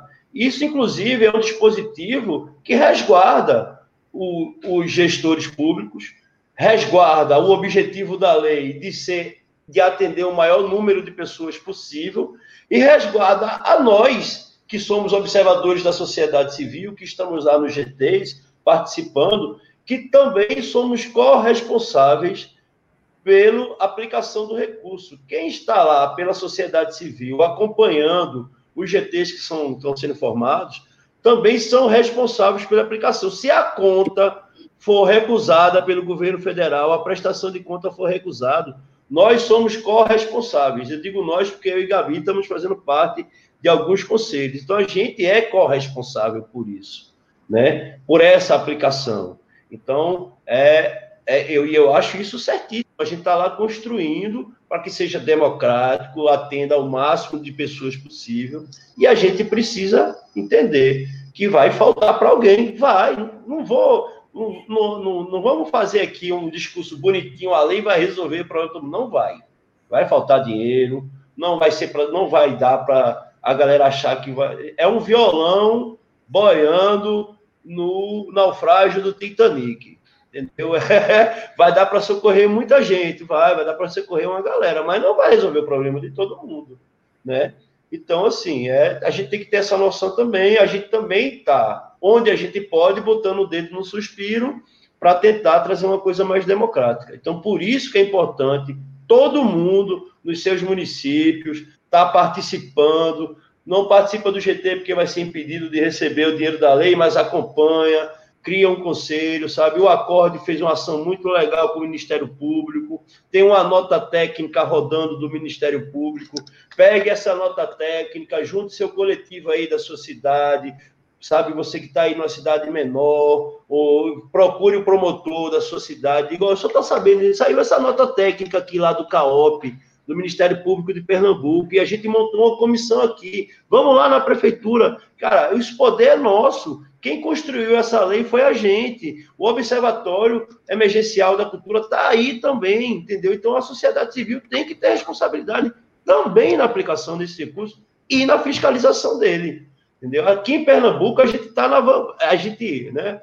Sempre fala que a gente tem o melhor, é, o, o meu país, né? O meu país, Pernambuco, é foda, porque a gente conseguiu criar um instrumento que nenhum outro estado do país ainda criou. Essa nota técnica do Ministério Público é, orientando as prefeituras sobre, sobre a aplicação da lei Aldir Blanc nos municípios, saca? Isso é uma, isso é uma ação de vanguarda daqui que nossa companheira Jadion abriu o diálogo com o Ministério Público, aí o Acorde foi lá e fez uma conversa, méritos a Jadion, que foi ela que abriu o espaço com o Ministério Público e levou o Acorde para conversar, e a partir daí, da junção de várias pessoas, do apoio de André Mussalem, que está aqui, que é o presidente da, da, da Comissão de Cultura da OAB, que faz parte do Acorde, comigo, com Gabi, com Jadion, com Rafa Moura, com Melina, com a galera que faz o GT de Políticas Públicas, que teve uma primeira conversa com o Ministério Público, fez uma provocação lá, fez um, uma coisa lá e provocou o Ministério Público, me lembrei, esqueci o nome agora, do documento que André fez, uma, uma, uma, uma provocação ao Ministério Público, tem um nomezinho que eu esqueci agora, o termo técnico, que a gente fez ao Ministério Público e que gerou essa nota técnica, entendeu? Então, tudo isso, isso só mostra que isso é uma construção coletiva, sabe? Não, ninguém, o Acorde é um grupo que está aqui para pensar as causas da, da nossa sociedade. Nós somos um grupo que pensa politicamente, mas não somos um grupo político partidário. Somos um grupo político civil de construção de políticas públicas. Estamos sempre aí, junto dos governos, ou cobrando, mas cobrando sempre, não é nem cobrando, é dialogando com os governos e trazendo soluções onde a gente vê coisas que não nos atendem. Porque quem faz política para a gente é a gente. Porque nós não temos nas casas legislativas e não temos nas, nos locais executivos pessoas que entendam tão bem das nossas profissões como nós. Então, uma vez, numa, numa conversa nossa, a Guta disse assim: ah, mas a gente. Não, não lembro se foi Guta, se foi outra pessoa, a gente vai acabar fazendo trabalho para essa galera. É, infelizmente, pra, como a gente não consegue se organizar e ter um representante nosso nesses lugares, a gente precisa fazer. E a gente Pedro, precisa defender é, nossos direitos. A gente a gente está a 13 minutos para as 7 da tarde, da noite, e a gente previu uma live de Duas uma hora e meia, já estamos a 1h43. É, vamos tentar encerrar pelo menos essas perguntas, né? Nossas. É, tem algumas perguntas aqui, e aí a gente faz esse fechamento no final, né? E todo o restante dos esclarecimentos que faltam, ok? Ok, vamos lá. A gente parou em qual mesmo? É, tem uma pergunta aqui de Jorge Fel, que ele está voltando para o inciso segundo, e aí eu vou voltar, porque isso foi é, é, falado, na realidade, duas, né? Ele pergunta: manutenção de instrumentos, figurinos, estandartes, entram como despesas de grupo e coletivos sem sede, sem sede e com sede, certo? Coletivos sem sede e com sede.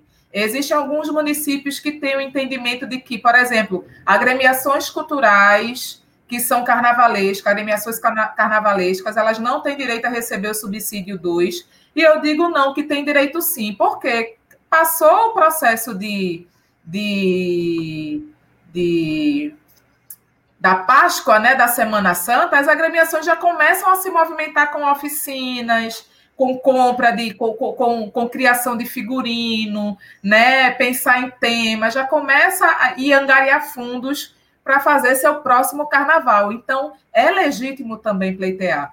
E os coletivos com ou sem sede, empresas com ou sem sede, né? É, é, grupos com ou sem sede, se ele tem como base a manutenção do material que ele tem, com certeza serve como prestação de contas. Eu tenho uma biblioteca comunitária que tem direito ao inciso segundo. Eu preciso fazer a manutenção dos livros para eles não mofarem. Então, vou precisar comprar material para manter os livros da minha biblioteca. É, é, como é que se diz? É legítimo que se compre, porque é manutenção desse espaço. Eu não estou conseguindo, não tem nenhuma entrada é, não, tem, não existe nenhuma entrada de recurso nesse momento para eu fazer essa manutenção. Então, é legítimo que eu use esse recurso com isso. E, como eu falei antes, se eu não tenho sede, se, se o meu grupo se reúne na minha casa, eu posso colocar, sim, como comprovação de residência, o meu, o meu o, de, de residência, o, a comprovação de sede do grupo, o meu comprovante de residência. Se eu consigo comprovar que, os, que a dinâmica do grupo, a natureza do grupo, as atividades do grupo acontecem na casa do responsável, eu posso colocar assim, como eu falei antes. É, o inciso terceiro, que foi uma coisa que a gente esqueceu de falar, é o inciso que todos podem acessar, certo? É, não é porque eu recebi o inciso segundo que eu não posso acessar o inciso terceiro, nem é porque eu recebi o inciso primeiro que eu não posso acessar o inciso, o inciso terceiro. Não, eu posso acessar sim, eu posso concorrer aos editais e aos prêmios e aos chamamentos que os municípios e o Estado possam fazer. O que está impedido é de que eu concorra a mais de um, é, ou está se pensando né, nessas vedações, que eu concorra a mais de um, que não haja duplicidade de recebimento, é, que eu não concorra ao mesmo tipo de, de, de, categoria no estado e no município, se bem que, como o Pedro falou, estão tentando fazer esse cruzamento para que quem se inscrever no município, quem, quem ganhar no município, não ganhe é, é, ao, ao, no, no edital, no prêmio do estado. Né? Enfim, mas isso ainda está sendo pensado, a gente ainda precisa ver como vai ser configurado. E funcionário público, ele cai na lei administrativa, certo? Funcionário público não pode ser representante legal de nenhum movimento. Não pode participar de diretoria. Ele pode fazer parte de um movimento, mas ele não pode participar de, de diretoria, ele não pode ser presidente de nenhum movimento, certo? É, eu posso concorrer como pessoa física, principalmente se for é, funcionário público federal, né? Porque funcionário público federal tem a questão da exclusividade, né? E os professores universitários têm a questão da exclusividade. É, mas eu posso, se eu for funcionário público estadual, principalmente se você for daquelas categorias de funcionário público que permite mais de um vínculo, não existe impedimento legal para se concorrer ao inciso terceiro mas ao inciso 2 não pode, porque o inciso 2 ele é subentendido como convênio. Existe uma prestação de contas, uma, uma contrapartida, uma responsabilidade legal, e aí é, o inciso segundo ele está muito dentro da, da lei 8666, e a lei 8666 veda, né? Veda a participação de funcionário público em, em convênios, como, como é, representantes de entidades e de conveniados em convênios. Certo?